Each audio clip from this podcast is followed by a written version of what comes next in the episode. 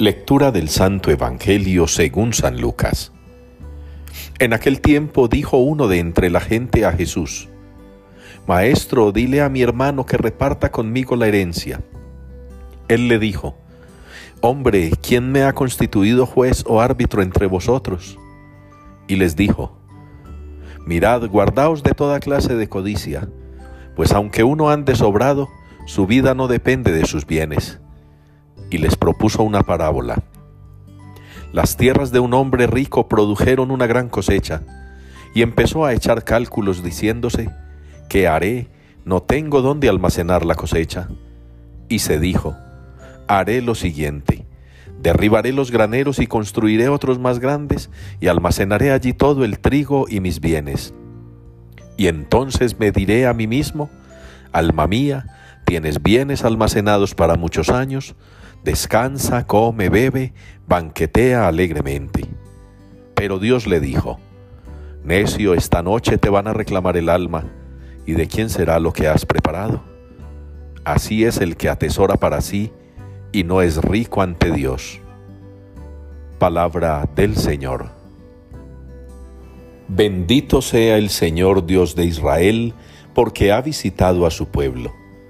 Es la respuesta que nos une hoy en la liturgia al salmo que ha sido confeccionado con un texto del Evangelio de San Lucas. Bendito sea el Señor Dios de Israel, porque ha visitado a su pueblo.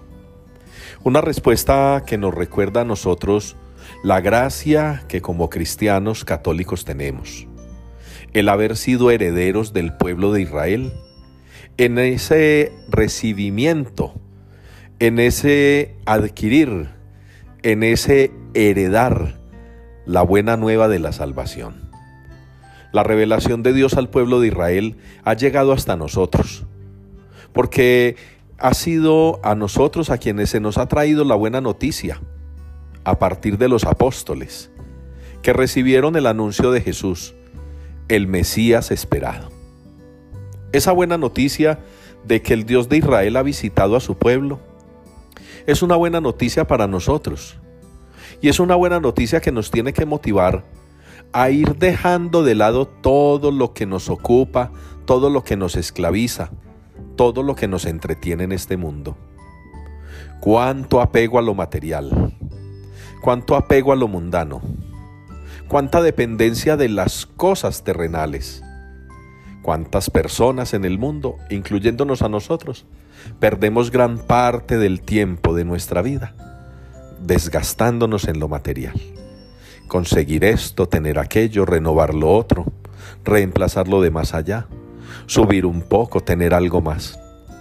Y está bien que la vida humana depende en gran parte de lo material. ¿Cómo negarlo? ¿Cómo negar la necesidad de ropa, de vivienda? ¿Cómo negar la necesidad de alimento? ¿Cómo negar la necesidad también del disfrute que cuesta. ¿Cómo negar que necesitamos malditamente del dinero para poder realizar muchas cosas?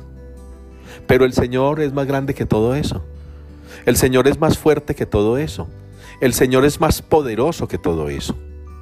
Y si nosotros nos dedicáramos más a la oración, más al cultivo de las virtudes y de las cualidades, más al fortalecimiento de nuestra vida espiritual, no tengamos duda que el Señor se encargará de lo demás.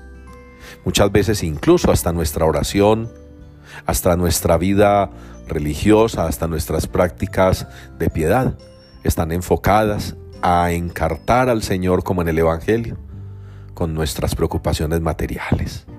Que no es malo, ¿no? No es malo. No es malo pedirle al Señor por cosas que necesitamos, pero es malo si lo reducimos a Él también a lo mismo, a un proveedor, de lo material, a un proveedor de lo mundano, a un proveedor de todo lo que significa cosas. El Señor nos atiende, nos acoge. El Señor sabe nuestras necesidades, Él nos asiste.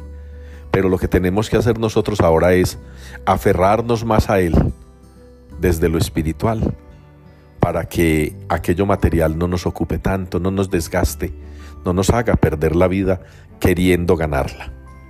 Que el Señor pues los ayude a ustedes y me ayude a mí a tener la garantía, la certeza que tuvo Abraham, según se nos narra en la primera lectura, de que las promesas de Dios se cumplen y de que si nosotros nos aferramos a Él y le encomendamos todo nuestro ser, Él se va a encargar de darnos a su tiempo lo que más necesitamos y nos conviene.